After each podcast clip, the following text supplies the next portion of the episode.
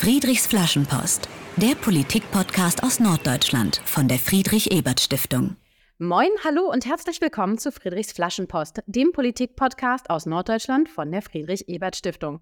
Danke fürs Zuhören, sagt hier am Mikrofon Christine Strothmann von der Friedrich-Ebert-Stiftung hier in Hamburg. Ich freue mich ganz besonders über diese Folge, denn wir werden sie nutzen, um über unsere ganz neue Studie zu sprechen.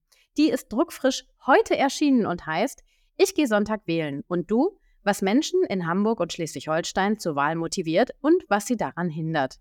Die Studie findet ihr übrigens auf unserer Homepage julius-leber-forum.de und dort könnt ihr sie einfach runterladen oder natürlich als Druckversion bei uns bestellen.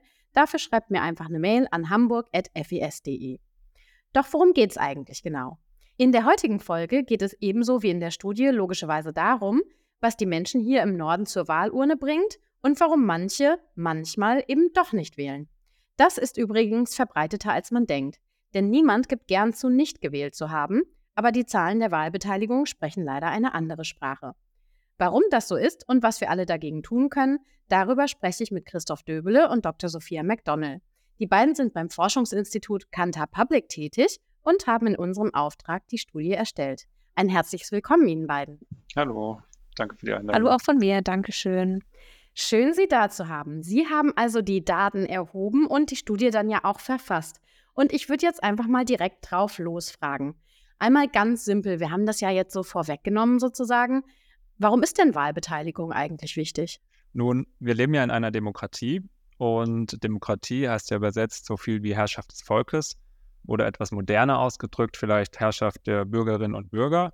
Und es gibt da ganz, zwei ganz wichtige Dimensionen. Zum einen geht es um Legitimation. Wenn wir über Wahlbeteiligung sprechen, eine Demokratie funktioniert auf Dauer nicht ähm, ohne die Beteiligung der Bürgerinnen und Bürger. Parlament, Regierung müssen legitimiert sein. Und gerade in unserer repräsentativen Demokratie in Deutschland ist es umso wichtiger, dass wir eine entsprechende Wahlbeteiligung haben, weil es eben sehr wenig andere Formen der Beteiligungs- und Mitbestimmungsmöglichkeiten gibt. Die andere Dimension, da geht es um Gerechtigkeit, die mindestens genauso wichtig ist. Ähm, das Ideal der Demokratie ist ja eine politische Gleichheit. Das heißt, alle Schichten müssen in etwa dieselbe Chance haben, dass ihre Interessen auch berücksichtigt werden von der Politik. Und wenn immer weniger Menschen zur Wahl gehen, dann entscheiden auch immer weniger darüber, was in der Politik passiert. Und wir wissen aus der Wahlforschung, dass häufig insbesondere sozial schwächere Gruppen weniger an Wahlen teilnehmen, weshalb im Extremfall Politik nur noch für kleine und bestimmte Gruppen gemacht wird. Herr Döbel, da frage ich nochmal nach, äh, wie steht es denn um Wahlbeteiligung so in Hamburg und Schleswig-Holstein? Wenn wir uns da mal einen größeren Horizont anschauen, so die letzten 30 Jahre zum Beispiel, dann sehen wir, dass die Wahlbeteiligung in den beiden Bundesländern immer mal wieder schwankte. Ähm, sie ging allerdings nicht kontinuierlich nach unten.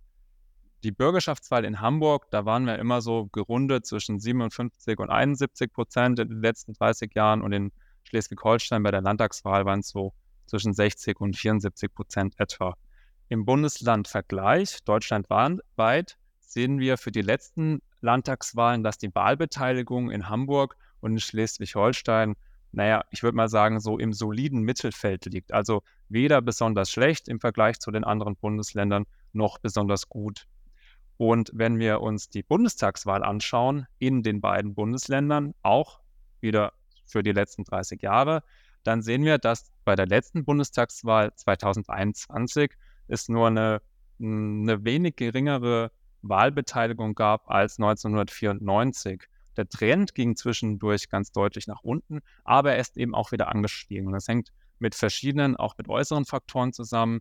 Zum Beispiel seit 2013 mit den Mobilisierungserfolgen durch die AfD, aber auch mit einer Gegenmobilisierung. Das heißt, wenn ich es nochmal zusammenfasse und Sie korrigieren mich, wenn ich es jetzt zu stark verkürze, aber man kann schon sagen, im Durchschnitt wählen die Menschen in Schleswig-Holstein und Hamburg genauso viel oder wenig wie auch im Rest der Republik. So könnte man es ausdrücken, ja. Vielen Dank. Ähm, ja, dann frage ich doch noch mal ganz simpel, auch hier zu Beginn, Frau McDonnell, was ist denn das wichtigste Ergebnis der Studie, die Sie jetzt hier veröffentlichen und vorstellen? Ja, also die Demokratie ist ja ein Konzept, das wahrscheinlich seit der Entstehung viel diskutiert wird und wie wir gleich ja natürlich auch noch beschreiben werden, haben wir auch mit Menschen gesprochen, die zumindest dem Wählen nicht unbedingt nur positiv gegenüberstehen, aber gleichzeitig können wir sagen, dass unsere Studie gezeigt hat, dass es auch unter diesen Menschen eine prinzipiell große Wertschätzung der Demokratie gibt und auch des Wählengehens als Bürgerpflicht.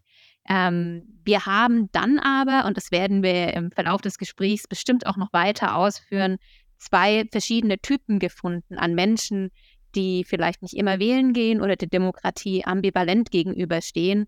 Und zwar beim einen Typen von Menschen, da mangelt es so ein bisschen an der Information, an der politischen Bildung, am Interesse. Und beim anderen Typ, ähm, da dreht es sich mehr um politische Frustration, um Desillusionierung, um Unzufriedenheit mit der Politik. Genau, und das wäre für mich sozusagen ganz kurz zusammengefasst das Kernergebnis der Studie. Dankeschön. Ja, dann steigen wir doch mal äh, direkt ein. Wen haben Sie denn befragt und warum? Normalerweise geht es in der Wahlforschung sehr stark um die Wahlabsicht, also darum, warum eine Person die Partei X oder äh, Kandidat, Kandidatin Y wählt. Ähm, ebenfalls einen relativ großen Forschungsstrang gibt es auch zu Nichtwählerinnen und Nichtwählern, also Menschen, die gar nicht wählen gehen. Und wir haben uns jetzt für eine Zielgruppe dazwischen entschieden nämlich für die sogenannten konjunkturellen Wähler, Wählerinnen oder auch konjunkturelle Nichtwählende. Ähm, das sind Menschen, die eben teilweise zur Wahl gehen und teilweise nicht. Also sind insofern besonders spannend, ähm, als dass sie eben nicht ganz klar immer wählen oder ganz klar nie wählen, sondern sie haben eine, sie zeichnen sich durch eine ambivalente ähm, Einstellung gegenüber dem Wählengehen aus. Und die, die, die spannende Frage ist eben, welche Faktoren bestimmen jetzt, ob sie manchmal zur Wahl gehen oder eben zu Hause bleiben. Frau McDonald, wie haben Sie die äh, Leute gefunden? Ja, also wir haben das so gemacht, dass wir über das äh, sogenannte Payback-Panel gegangen sind und dort ähm, Menschen rekrutiert haben. Das heißt, eine kurze Befragung eingeschaltet haben und dann gefragt haben, ob die Menschen Lust hätten, bei unserer Studie mitzumachen. Ähm, haben uns dann diese Personen angeschaut und dann ähm, versucht, aus diesen Personen Menschen auszuwählen, die möglichst verschiedene Wahlkreise abdecken, die auch in ihrer Zusammensetzung divers sind. Das heißt, Menschen mit höherer, Menschen mit niedrigerer Bildung, ähm, Menschen, also Frauen, Männer, Menschen unterschiedlicher Altersgruppen, sodass wir das ähm, möglichst breit abdecken. Und wie viele waren es letztlich? Wir haben insgesamt mit 24 Menschen gesprochen. Davon waren 16 aus Schleswig-Holstein und 8 aus Hamburg. Und wir haben uns da auch auf verschiedene Wahlkreise fokussiert, die auch so ein bisschen in Hamburg und in Schleswig-Holstein verschiedene regionale Ecken abdecken. Und da haben wir mit je vier Personen pro Wahlkreis gesprochen. Ganz herzlichen Dank. Möchten Sie die Wahlkreise noch ergänzen? Die Wahlkreise, äh, die wir dann schlussendlich ausgewählt hatten, das waren in Hamburg, einmal Hamburg Mitte und Hamburg Nord. Und in Schleswig-Holstein waren das die Wahlkreise Nordfriesland, Dithmarschen Nord, Kiel, Pinneberg und Ostholstein, ähm, Stormarn Nord. Gut, da haben Sie sich gut verteilt sozusagen in den Befragungen. Und wie muss ich mir das jetzt vorstellen? Wie, wie, wie, was ist das für eine Befragung? Was ist das für ein Gespräch? Das war im Endeffekt eine qualitative Studie. Eine qualitative Studie zeichnet sich dadurch aus, dass man nicht ähm, eine standardisierte Umfrage verschickt und mit möglichst vielen Menschen spricht, sondern dass man sich lieber auf wenige Menschen fokussiert, wie gesagt in unserem Fall 24, und dafür mit denen länger und tiefer gehend spricht. Äh, wir haben insgesamt mit jeder Person anderthalb Stunden gesprochen ähm, und haben dafür einen sogenannten Leitfaden vorbereitet, das heißt ein paar Fragen, die wir gestellt haben, aber durchaus auch ähm, Impulse der Personen, die teilgenommen haben, im Gespräch aufgegriffen. Ähm, das heißt, es war jetzt nicht so strikt vorgegeben wie bei einer Umfrage. Wir haben das Ganze online gemacht, das heißt äh, über, über Video-Interviews. Dadurch konnten wir auch sicherstellen, dass wir auch mit Personen auf dem Land zum Beispiel sprechen konnten, dass wir flexibel sein konnten und einen möglichst diversen Kreis erreichen konnten. Wunderbar. Herr Döbele, und was haben Sie da so gehört, wenn Sie es zusammenfassen müssten? Nun, wir haben äh, sehr viel gehört. Wir haben vor allem gehört, was die Menschen dazu antreibt, manchmal zur Wahl zu gehen, manchmal nicht zur Wahl zu gehen. Wir haben auch ähm, verschiedene Faktoren gehört, ähm, die das eben begünstigen oder verhindern. Wir haben aber auch sehr viele, hm, sehr viele persönliche Sachen gehört von den Menschen. Also diese, diese Methode, diese Einzelinterviews hat uns doch ein sehr detaillierten Blick in die Lebenswirklichkeit der Menschen gegeben und sie haben sich ähm, teilweise auch, wie ich finde, schon überraschend stark geöffnet und von persönlichen Problemen erzählt, von finanziellen Schwierigkeiten, von Schicksalsschlägen und ähm, wie das alles dann ähm, auf, auf ihre politische Teilhabe, auf ihr politisches Engagement sich auch auswirkt. Jetzt haben Sie mir fast die Frage vorweggenommen. Das ist ja wahrscheinlich auch der, der Grund für dieses Studiendesign, oder? Denn äh, also so viele Einzelinterviews, das ist ja doch auch recht zeitaufwendig. Warum haben Sie sich dafür entschieden? Ja, also wie Sie eben schon angemerkt haben, ist das ein komplexes Thema und ich glaube, Sie hatten das auch schon im Eingang gesagt, dass es auch ein Thema ist, wo die sogenannte soziale Erwünschtheit eine große Rolle spielt. Also kaum jemand mag zugeben, dass er nicht immer wählen geht und es vielleicht auch schon manchmal eine Wahl ausgelassen hat. Ähm, deswegen haben wir beschlossen, uns wirklich so intensiv auf die Menschen einzulassen und versuchen, eine, im Gespräch ein Vertrauen aufzubauen oder eine Atmosphäre, die eben zeigt, dass man darüber sprechen kann, dass man das zugeben kann. Und außerdem ist es auch ein Thema, das sehr komplex ist. Also es gibt sehr, sehr viele unterschiedliche Beweggründe, warum man denn vielleicht mal nicht zu einer Wahl gegangen ist. Das kann teilweise sehr individuell sein. Und indem wir es schaffen und indem wir versuchen, uns wirklich anderthalb Stunden Zeit zu nehmen für die Person und die Person in ihrer individuellen Geschichte zu verstehen, können wir uns eben öffnen für diese vielen komplexen Gründe, Faktoren, die da dahinter stehen. Herzlichen Dank. Ja, also ich, ich nehme es ein Stück weit vorweg, weil ich es natürlich auch schon weiß. Sie haben also diese Einzelinterviews geführt und Sie haben jetzt gesagt, da haben Sie schon vieles erfahren, auch von den persönlichen Lebensumständen und wie die auch zusammenhängen natürlich, weil man ist ja nicht nur der politische Mensch ist natürlich ja auch ein privater Mensch und umgekehrt. Das finde ich sehr spannend. Sie sind dann, dann aber ja auch noch einen Schritt weiter gegangen nach den Interviews. Wollen Sie nochmal beschreiben, was, was nach den Interviews sozusagen folgte? Sehr gerne. Wir haben nach den 24 Einzelinterviews einen sogenannten Co-Creation-Workshop durchgeführt mit insgesamt sechs Teilnehmenden. Diese sechs Teilnehmende haben wir ebenfalls aus diesen 24 Teilnehmenden rekrutiert, mit denen wir vorher die Interviews durchgeführt haben. Und es ging in diesem Co-Creation-Workshop darum, mit der Zielgruppe selbst zu überlegen, was folgt denn jetzt daraus. Also wir haben nicht sozusagen aus den Einzelinterviews als Forschende unsere Schlüsse gezogen, sondern wir haben diese Ergebnisse den Teilnehmenden selbst nochmal präsentiert und haben dann mit ihnen zusammen überlegt, was könnte man jetzt machen? Was brauchen Sie als Zielgruppe für, für Veränderungen in der Politik? Was haben Sie für Bedarfe? Was haben Sie auch ganz konkret an eigenen Ideen, um eben häufiger in Zukunft wählen zu gehen und nicht seltener? Herzlichen Dank. Da, äh, das ist doch ein wunderbarer Cliffhanger. Äh, über diese Ergebnisse wollen wir natürlich auch gleich noch sprechen. Zunächst würde ich Sie jetzt aber noch mal ganz rauslocken und mit Ihnen unser bekanntes Spiel spielen. Friedrich fragt. Ich glaube, das Prinzip ist bekannt. Ich stelle Ihnen acht Entweder-Oder-Fragen, also Tee oder Kaffee, ähm, immer abwechselnd und äh, die sollen Sie bitte spontan und ohne größere Erklärung beantworten. Ich fange einmal bei Ihnen an, Frau McDonald, und mach's ganz einfach. Der Klassiker: Kaffee oder Tee? Tee, tatsächlich. Herr Döbele, Fahrrad oder Bus und Bahn? Fahrrad. Fahrrad, sehr schön. Frau McDonald, schauen Sie lieber eine Doku oder lieber einen Spielfilm? Ein Spielfilm. Und Herr Döbele, wenn Sie die Wahl haben, gehen Sie lieber essen oder kochen Sie selbst? Essen. Essen gehen in dem Sinne. Essen gehen, genau. Sehr schön. Frau McDonald, hochaktuelles Thema und äh, umstritten. Fußball oder Basketball? Oh. Fußball? Wunderbar. Herr Döbele, machen Sie lieber Urlaub auf dem Land oder Städtetrips? Land. Wunderbar. Und die letzte Frage müssen Sie beide beantworten. Und die ist fies, aber da müssen Sie jetzt durch. Gehen Sie beide wirklich immer wählen? Ja oder nein? Ja. Ja. Wunderbar. Damit haben Sie natürlich den Test bestanden. Ich habe Sie ein bisschen nochmal rausgelockt und freue mich, dass wir jetzt hier über unsere Teilnehmenden in der Studie weitersprechen.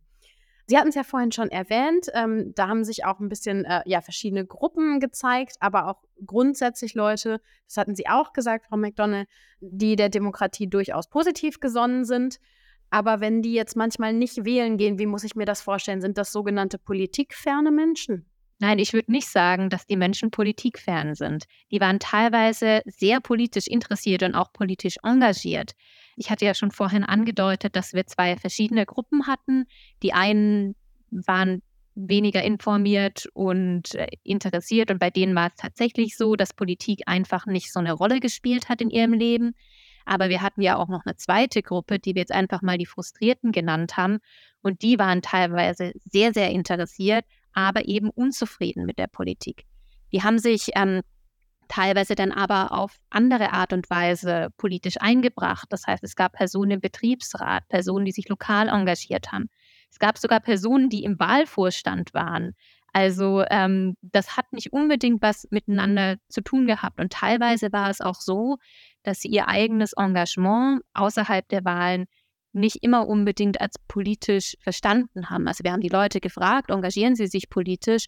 Und da kam ganz oft erstmal ein Nein, aber auf Nachfrage kam dann raus, dass sie doch ganz schön viel in der Vergangenheit schon gemacht haben oder auch selber tun, was sie vielleicht gar nicht selber als politisch äh, eingeschätzt haben. Das heißt, Politik fern kann man die eigentlich nicht unbedingt alle nennen. Vielen Dank.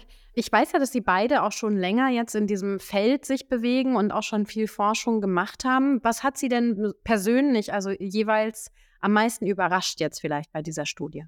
Mich hat tatsächlich am, am ehesten überrascht, dass die Art und Weise, wie wir diese Studie gemacht haben, wie wir geforscht haben, nämlich diese qualitativen Einzelinterviews und dann dieser, dieser Workshop äh, im Nachhinein, dass das selbst im Grunde schon eine ja eine mögliche Maßnahme wäre, um mit den Leuten wieder mehr ins Gespräch zu kommen über Politik. Also es gab die Rückmeldung, dass sie sich schon, schon teilweise länger nicht mehr so viel äh, Gedanken gemacht haben über Politik, auch konstruktiv Gedanken gemacht haben, selber überlegt haben, wie kann das denn, wie, kann, wie können denn Lösungen aussehen und nicht nur Probleme benennen. Und diese, diese auch positive Rückmeldung an uns als Forschende, das hat mich überrascht. Vielen Dank. Gab es für Sie auch eine Überraschung, Frau McDonald? Ja, auf jeden Fall. Also ich hatte ja vorhin schon angesprochen, in den Medien hört man immer wieder diese Befürchtung, dass die Menschen das Vertrauen in die Demokratie verlieren, dass die Demokratie in Gefahr sei, dass sich die Menschen davon wegbewegen. Und ehrlich gesagt, obwohl wir natürlich mit Menschen gesprochen haben, die der Demokratie ambivalent gegenüberstehen, können wir das einfach nicht bestätigen. Ganz im Gegenteil. Was mich überrascht hat, war, dass alle, mit denen wir gesprochen hatten, ganz tiefes Pflichtgefühl in sich hatten, theoretisch zumindest beizutragen und alle der Überzeugung waren, dass sie dass die Demokratie das Beste der Systeme ist, die wir haben können und die Demokratie prinzipiell auch unterstützen, auch wenn sie dann mit der Ausgestaltung oder mit den spezifischen politischen Gegebenheiten nicht zufrieden waren. Wenn ich da ganz kurz noch einen Satz hinzufügen darf, das ist übrigens auch etwas, ähm, was wir in quantitativen Studien sehr schön sehen, dass eben die Zustimmung zur Demokratie als Idee, als grundsätzliches äh, System extrem hoch ist, auch wenn es dann bei der konkreten Umsetzung immer mal wieder unterschiedliche Vorstellungen gibt. Und hier haben unsere qualitativen Interviews sehr schön die quantitative Forschung bestätigt. Wunderbar. Ja, dann lassen Sie uns da doch noch mal ein bisschen tiefer rein. Sie haben ja jetzt schon gesagt, es gibt einmal so eher uninformierte und dann auch frustrierte. Was hält denn die Leute vom Wählen ab, wenn sie es nicht tun oder zumindest darüber nachdenken, es nicht zu tun? Was wären so die wichtigsten Punkte? Ja, also ich fange mal an mit der Gruppe der, ich sag mal, Uninformierten, der Menschen, denen es einfach an politischer Bildung, politischer Information mangelt. Bei denen ist es gar nicht unbedingt so, dass sie aus Prinzip, sage ich jetzt mal, nicht wählen gehen, sondern einfach, weil sie es zum Beispiel nicht interessiert und dann vergessen sie es oder weil sie einfach mit der Informationsbeschaffung vor der Wahl überfordert sind. Das heißt, Sie haben nicht das Gefühl, dass sie informiert genug sind, eine Wahl treffen zu können, dass sie wissen, wofür die Parteien stehen und sich dann darauf aufbauen für eine Partei entscheiden können. Sie, ihnen ist vielleicht auch nicht immer unbedingt klar, warum es jetzt wichtig ist, gerade zu dieser Wahl zu gehen und was das jetzt mit ihrem persönlichen Leben zu tun hat, was sich dadurch für sie ändert. Das wäre sozusagen das, was die Uninformierten davon abhält, wählen zu gehen. Bei den Frustrierten, wie wir sie genannt haben, ist das ganz anders. Die kennen sich gut aus, die wissen, wofür die Parteien stehen, die haben die Informationen im Prinzip, aber die glauben nicht mehr wirklich daran, dass sie was verändern können. Also die glauben nicht daran, dass sie in der Politik gesehen werden, dass sie vorkommen, dass ihre Stimme tatsächlich die Parteien, die Politikerinnen und Politiker dazu bringt, ihre Politik zu ändern, was durchzusetzen, was sie gerne ähm, in der Politik sehen möchten. Ja, herzlichen Dank. Ähm, gab es denn bei Ihnen beiden, äh, ich sag mal so, also es ist natürlich, es waren ja viele, viele Stunden Interview, Aber ist bei Ihnen so ein, ein Satz oder äh, eine Aussage so besonders hängen geblieben? Was mir besonders hängen geblieben ist, das war, ich glaube, ein männlicher Teilnehmer aus Hamburg, der von ähm, der Wahl als Gemeinschaftsgefühl, als Gemeinschaftserlebnis berichtet hat. Und auch wenn ich jetzt das Zitat nicht mehr wörtlich äh, wiedergeben kann, ähm, so, so beschrieb er den Sonntagmorgen, wenn alle aus den Häusern gehen ähm, und so eine, so eine ganz eigene Stimmung herrscht und alle gehen ähm, zum Wahllokal. In seinem Fall war das eine Schule in der Nähe ähm, und jeder weiß, okay, äh, er und sie mach, ist jetzt auf dem gleichen Weg und äh, alle machen ihr Kreuz und das ist irgendwie so, es hatte so ein verbindendes Element für diesen Teilnehmenden und das fand ich, fand ich einen sehr schönen, sehr positiven Gedanken. Herzlichen Dank. Gab es bei Ihnen auch jemanden, Frau McDonald, der, äh, also dessen äh, Aussage, Zitat ähm, besonders hängen blieb?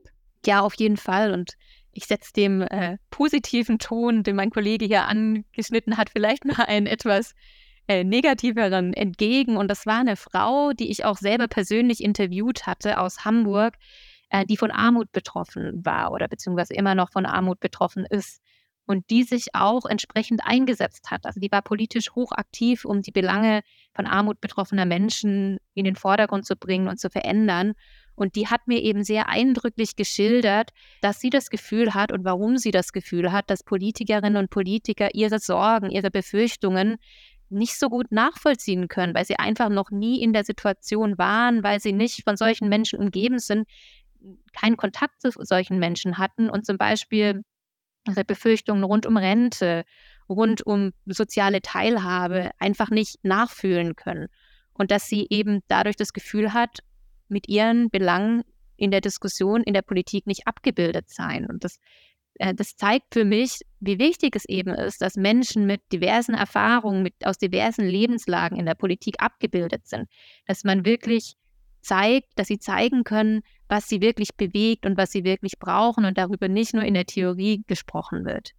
Herzlichen Dank. Wir haben jetzt auch schon so ein bisschen, also am Rande würde ich sagen, über so verschiedene Ebenen gesprochen. Gibt es da auch, ja, ich sag mal so Muster? Also gibt es Leute, die gehen nur zur Wahl, wenn es eine Bundestagswahl ist, weil sie die besonders wichtig finden? Oder gibt es Leute, die gehen nur zu Kommunalwahlen?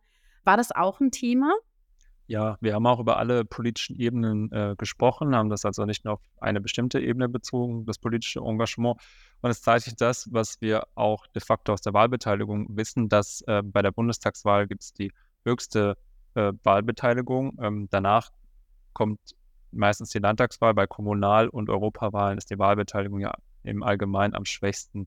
Ähm, in den Einzelinterviews wurde nochmal verdeutlicht, dass viele die Bundesebene als die wichtigste politische Ebene erachten ähm, und der Meinung sind, dass genau dort die wichtigsten zentralen Entscheidungen getroffen werden. Das hat natürlich ein Stück weit auch was mit einer, einem medialen Fokus zu tun, der häufig auf die Bundesebene gerichtet ist.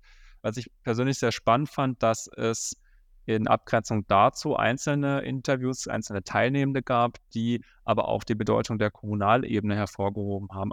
Ganz einfach deshalb, weil die Kommunalpolitik greifbarer ist, weil die Menschen eher verstehen, was vor sich geht. Es, ist, es erscheint ihnen nicht so komplex und sie können auch Maßnahmen, die äh, auf kommunaler Ebene getroffen werden, auch ähm, viel deutlicher sehen. Hat das auch vielleicht etwas damit zu tun, dass man vor Ort die Leute kennt? Ist das ein wichtiger Faktor gewesen? Ja, also gerade vor Ort ähm, ist die Personalisierung deutlich wichtiger ähm, sind, sind Personen, Kandidierende deutlich auch äh, entscheidender, ob jemand zur Wahl geht, als auf höheren Ebenen. Und was bei dem Thema auch noch deutlich wurde, ist, dass, ähm, dass verschiedene politische Ebenen häufig durcheinander gebracht werden und dass es da gerade bei denen, die nicht ganz so nah an der Politik sind, also bei den eher Uninformierten, ähm, dass es da häufig Unklarheit gab, welche Ebene jetzt welche Kompetenzen hat, über, über was entscheiden darf und ähm, an der Stelle ist auch äh, der Föderalismus gar nicht so positiv wahrgenommen worden. Ja, dann lassen Sie uns doch ein bisschen auch über Lösungen sprechen. Also wir haben jetzt gehört, grundsätzlich ist Bereitschaft da, grundsätzlich äh, wird die Demokratie gut gefunden. Das ist ja, würde ich sagen, die gute Nachricht auch der Studie. Aber Sie haben ja extra auch noch den äh, Co-Creation Workshop, wie er heißt, gemacht, um auch tatsächlich mit den Betroffenen selbst oder mit den Teilnehmenden selbst Ideen zu entwickeln. Und was motiviert denn jetzt die Menschen zur Wahlteilnahme? Was kann man tun? Also einmal ähm, motiviert die Menschen, vor allem die Uninformierten, einfache, verständliche Kommunikation und Information. Das heißt, man sollte versuchen, es den Menschen so einfach wie möglich zu machen, sich zu informieren, zu verstehen, wer steht für was, wer ist vielleicht meinen Überzeugungen am nächsten. In einer Demokratie, die funktioniert, sollte jeder Bürger und jede Bürgerin sich informieren können und auch wissen können, wen sie wählt oder wen nicht. Und wenn man den Menschen eben das zur Verfügung steht, stellt, dann sind sie auch deutlich motivierter zur Wahl zu gehen. Genau. Und was natürlich auch eine Rolle spielt, ist die sogenannte politische Selbstwirksamkeit, also das Gefühl, einen Unterschied zu machen.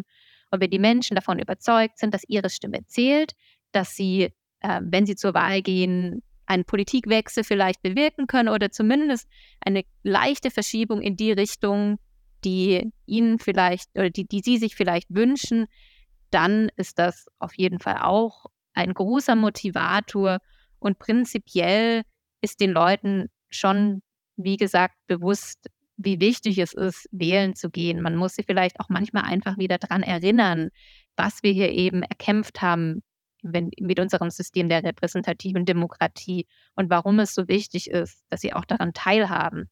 Wenn wir uns nochmal diese zwei Gruppen der Uninformierten und der Frustrierten äh, vor Augen führen, ähm, dann sind die, die möglichen Maßnahmen für die Gruppe der Uninformierten sicherlich einfacher umzusetzen, weil es da vor allem um Information und Kommunikation geht, wie mein Kollegen ja eben schon sagte. Ähm, die Maßnahmen für die, für die Frustrierten sind da deutlich schwieriger und das war auch ganz spannend, ähm, dass in diesem Co-Creation Workshop äh, selbst die Frustrierten selber gemerkt haben, als sie überlegt haben, was können wir denn jetzt ganz konkret äh, an Verbesserungen ähm, uns wünschen oder fordern oder was erfolgt daraus, dass es da auch, ähm, dass sie sich auch deutlich schwerer getan haben, wirklich konkrete Lösungen zu benennen. Gab es denn welche? Ja, es ging da vor allem um die Begegnung mit Politik auf Augenhöhe. Also der Wunsch ähm, nach, nach einer stärkeren, nach einem stärkeren persönlichen Kontakt, aber eben auf Augenhöhe, das war sehr wichtig auch der Wunsch nach einer ein Stück weit äh, ehrlicheren Politik, äh, wobei da natürlich mitunter auch einige äh, Vorurteile ähm, zugegen sind. Das muss man natürlich auch, so ehrlich muss man auch sein. Und dass auch wenn etwas nicht funktioniert oder nicht funktionieren kann in der Politik, dass es eben auch ehrlich kommuniziert wird. Herzlichen Dank. Jetzt ist ja klar, in der Studie ging es um Schleswig-Holstein und Hamburg und Sie haben ja auch nur mit Menschen von von dort gesprochen, aber wenn man die Ergebnisse so ein bisschen abgleicht, vielleicht auch noch mit äh, anderer Forschung, mit Wahlforschung, gibt es so Spezifika für Norddeutschland oder sind wir da auch im Bundesschnitt? Nun, zur Wahlbeteiligung, äh, Sie erwähnen das, der Bundesschnitt, äh, da gibt es keine äh, wirklichen norddeutschen Spezifika. Wenn wir in andere Regionen von Deutschland gucken, dann würde ich das durchaus als ein gewisses norddeutsches äh, Spezifikum ansehen, dass gerade die Sozialdemokratie noch eine größere Unterstützung äh, erfährt als woanders. Und was uns auch auffällt ähm, oder was, was auch ein, als ein norddeutsches Spezifikum ähm, bezeichnet werden kann, ist die, die vergleichsweise geringe Unterstützung von rechtspopulistischen Parteien. Da unterscheiden sich die norddeutschen Bundesländer nicht nur gegenüber Ostdeutschland, sondern auch gegenüber dem Westen und insbesondere dem Süden der Republik. Herzlichen Dank. Das ist, glaube ich, sogar auch einer der Faktoren, den Sie hatten, äh, der äh, begünstigend wirken kann für die Wahl. Also Populismus. Frau McDonald, können Sie das erklären? Nehmen wir an, Sie spielen darauf an, dass die Wahl auch als Protest genutzt werden kann. Und da haben wir gefunden, dass es tatsächlich in beide Richtungen wirken kann. Das heißt, man kennt ja so ein bisschen die Erzählung, die mit der AfD aufkam, dass da die Menschen wieder mehr wählen gegangen sind und dann die AfD gewählt haben, weil sie eben als populistische Partei ein Ventil sozusagen geboten hat für die Menschen, die mit der Politik unzufrieden waren, die entsprechende Einstellungen hatten. Was wir aber herausgefunden haben und was in unserer Studie eigentlich fast sogar noch stärker gewirkt hat, war die Protestwahl in die andere Richtung. Das heißt, dass sehr viele Menschen eigentlich nur noch zur Wahl gegangen sind, um die AfD zu verhindern also gar nicht mehr unbedingt mit Überzeugung eine bestimmte Quali äh, Partei gewählt haben, sondern einfach das aus ihrer Sicht geringsten Übels, weil sie ähm, das so verstanden haben, dass jede Nichtwahl, jeder Nichtwählende im Prinzip eine Stimme für die AfD ist, wenn Demokratinnen und Demokraten der Wahl fernbleiben. Also durchaus eine Protestwahl gegen die AfD. Das ist ja äh, interessant. Das ist aber natürlich nichts, was wir sozusagen ver verstärken wollen würden. Was haben Sie denn für andere Lösungen gefunden? Was, äh, was können zum Beispiel Politiker und Politikerinnen tun, um die Wahlbeteiligung ja, zu steigern oder auch äh, stabil zu halten? Das geht so ein bisschen in die Richtung, ähm, die sich die Frustrierten vor allem wünschen. Also ein, ein direkter Kontakt, ein, ein stärkerer ähm, Kontakt äh, mit, mit den Menschen vor Ort, ähm, anders kommunizieren, einfachere Sprache benutzen. Häufig verstehen die Menschen gar nicht, ähm, was in der Politik diskutiert wird. Ähm, das gilt allgemein für die Politik, aber vor allem auch im Wahlkampf. Und ja, das Gespräch. So würde ich es mal formulieren, das Gespräch auf Augen. Und was müsste sich vielleicht gesamtgesellschaftlich noch verändern?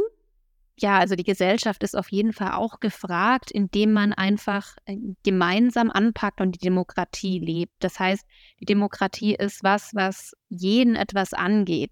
Wir haben in den letzten Jahren viele Krisen erlebt. Die Welt wird gefühlt immer unübersichtlicher und dadurch fühlen sich manche Menschen einfach verloren. Und als Gesellschaft müssen wir die Rahmenbedingungen bereitstellen und die Menschen ermutigen, trotz all dieser Herausforderungen nicht zu verzagen, sondern sich jetzt umso mehr einzubringen und umso mehr die eigene Stimme zu nutzen, um zu versuchen, trotz allem eine positive Zukunft herbeizuführen. Ähm, was dafür als Polit oder als Gesellschaft auch sehr wichtig ist, dass wir politische Bildung weiter stärken, dass wir nicht nur an Schulen die Menschen eben in die Lage versetzen, und die Jugendlichen, den Jugendlichen das Werkzeug, das Rüstzeug an die Hand geben, sich einzubringen und damit sie wissen, wie sie sich einbringen können, sondern dass wir das auch bei Erwachsenen weitermachen, dass wir Formate weiterhin anbieten mit einer niedrigen Hemmschwelle, mit niedrigen Barrieren, wo man Politik greifbar macht, wo Politik erlebbar wird und verständlich wird, ähm, genau wie das eben mein Kollege auch schon gesagt hat. Ja, und wenn Sie, Sie haben es ja jetzt so schön gesagt, also wir müssen da alle anpacken. Was kann denn jeder Einzelne Ihrer Ansicht nach tun, damit äh, Wahlmotivation steigt, damit mehr Menschen zur Wahl gehen? Gibt es da Möglichkeiten? Selbst wählen gehen ist natürlich äh, eine naheliegende Antwort, aber ähm, es hilft auch, mit anderen darüber zu sprechen. Also was wir sehen, ist, dass vor allem die Menschen, die eben wenig tägliche Berührungspunkte haben mit Politik, auch wenig in Familie und Freundeskreis darüber sprechen, dass es denen sehr schwer fällt, dann nach, nach vier, fünf Jahren Politikabstinenz dann plötzlich sich zu überwinden und wieder zur Wahl zu gehen. Da ist die, das Überforderungsgefühl sehr groß.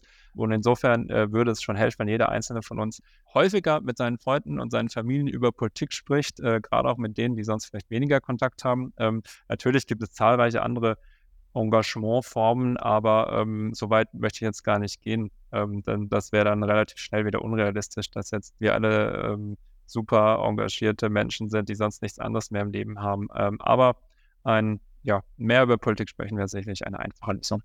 Genau, wir haben das nämlich auch in unseren Interviews bemerkt. Es war tatsächlich, es ist ein paar Mal vorgekommen, dass die Menschen am Ende gesagt haben, wow, so eine anderthalb Stunden, so in dieser Tiefe habe ich mich noch nie über Politik unterhalten, beziehungsweise hatte auch Angst am Anfang vor dem Interview, ob ich überhaupt so viel zu sagen habe.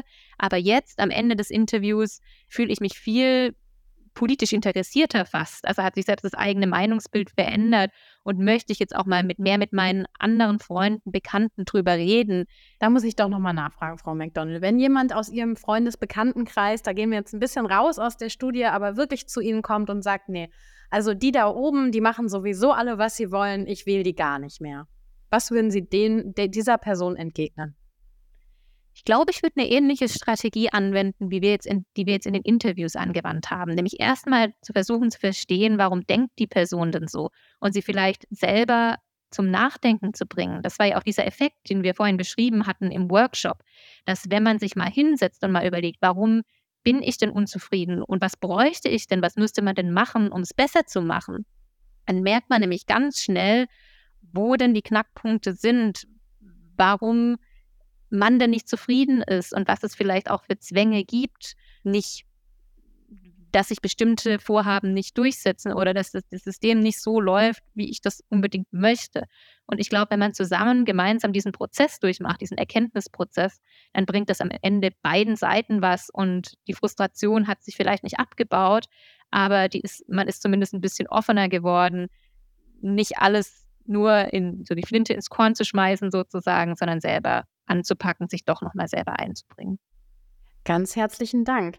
Dann habe ich jetzt die allerletzte Frage auch an Sie beide und auch das ist sozusagen eine feste Rubrik in unserem Podcast. Sie haben jetzt nämlich die Gelegenheit, eine Flaschenpost an die Zukunft loszuwerden. In Friedrichs Flaschenpost möchte ich Sie beide jetzt nämlich fragen, was wollen Sie der Zukunft für eine Flaschenpost schicken? Und zwar natürlich in Bezug auf die Wahlmotivation in Norddeutschland. Was ist Ihre Prognose, Ihre Hoffnung? Was schreiben Sie der Zukunft? Nun, ich bin zuversichtlich, dass sich trotz aller Schwankungen der Wahlbeteiligung auch in Zukunft äh, die Wahlbeteiligung auf einem stabilen Niveau einpendelt, beziehungsweise auf einem stabilen Niveau bleibt. Ich denke nicht, dass wir befürchten müssen, dass unsere repräsentative Demokratie ähm, aufgrund mangelnder Akzeptanz und Legitimation zugrunde geht. Es ist vielmehr so, wie wir gesehen haben, dass äh, viele Menschen eher mehr beteiligt äh, werden wollen, eher mehr gehört werden wollen. Und das gibt mir durchaus ein positives Gefühl für die Zukunft und grundsätzliche Bereitschaft, sich zu beteiligen. Das stimmt mich insgesamt dann doch eher positiv, auch für Norddeutschland. Herzlichen Dank. Und Sie, Frau McDonald, was schreiben Sie der Zukunft? Ja, ich bin auch eher im Team Optimismus. Also ich würde auch gerne eine positive Flaschenpost äh, ins Meer werfen, sozusagen. Ich glaube tatsächlich, die Krisen werden bleiben. Die vielen Herausforderungen, die wir jetzt haben, werden sich wahrscheinlich in der Zukunft auch fortsetzen. Und weiterhin natürlich die Gefahr der Überforderung mit all diesen Herausforderungen. Aber ich würde mir wünschen, dass wir die politische Selbstwirksamkeit eben nicht aus den Augen verlieren dass wir versuchen, in der Zukunft weiterhin darauf hinzuarbeiten oder vielleicht sogar mehr als jetzt, den Menschen das Gefühl zu geben, dass sie mitgestalten können und dass sie einen Unterschied machen können. Wir brauchen nämlich alle, wir brauchen jeden einzelnen äh, Bürger und Bürgerin unserer Demokratie. Wir wollen ein diverses Meinungsbild und das ist aufgrund der ganzen Krisen und Herausforderungen, die wir haben und der, auf der Grund der ganzen Komplexität umso wichtiger. Und das geht eben nicht, wenn manche Gruppen sich zurückziehen aus dem demokratischen Diskurs und ihre Meinung ihre Lebenslagen nicht mehr mit einbringen. Das heißt, meine Flaschenpost wäre eine Aufforderung, das nicht aus den Augen zu verlieren und den Menschen, die Menschen zu ermutigen, zu ermuntern und Werkzeuge an die Hand zu geben.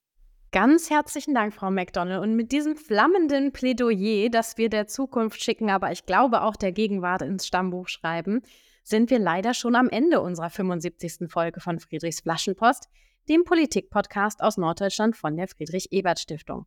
Danke euch, liebe Hörerinnen und Hörer, und danke Ihnen, liebe Frau McDonald und lieber Herr Döbele. Ja, Sehr gerne. vielen Dank für die Einladung. Wir sprachen heute nämlich mit Christoph Döbele und Dr. Sophia McDonald und die beiden haben im Auftrag der FES die Studie Ich gehe Sonntag wählen und du, was Menschen in Hamburg und Schleswig-Holstein zur Wahl motiviert und was sie daran hindert, verfasst und uns hier von ihren Ergebnissen erzählt. Die Studie werden wir im Übrigen noch in Hamburg und Kiel öffentlich vorstellen und auch diskutieren Schaut also gern auf unserer Homepage julius-leber-forum.de vorbei, ladet euch dort die Studie runter oder bestellt die Printfassung bei uns und kommt natürlich gern auch zu den Veranstaltungen in Hamburg oder Kiel. Ich sage Tschüss und bis zur nächsten Folge. Ich bin Christine Strothmann von der Norddeutschen Friedrich-Ebert-Stiftung. Macht es gut, schaut gerne in unsere Studie, geht bitte immer wählen und natürlich sowieso bleibt politisch. Vielen Dank. Friedrichs Flaschenpost, der Politik-Podcast aus Norddeutschland von der Friedrich-Ebert-Stiftung.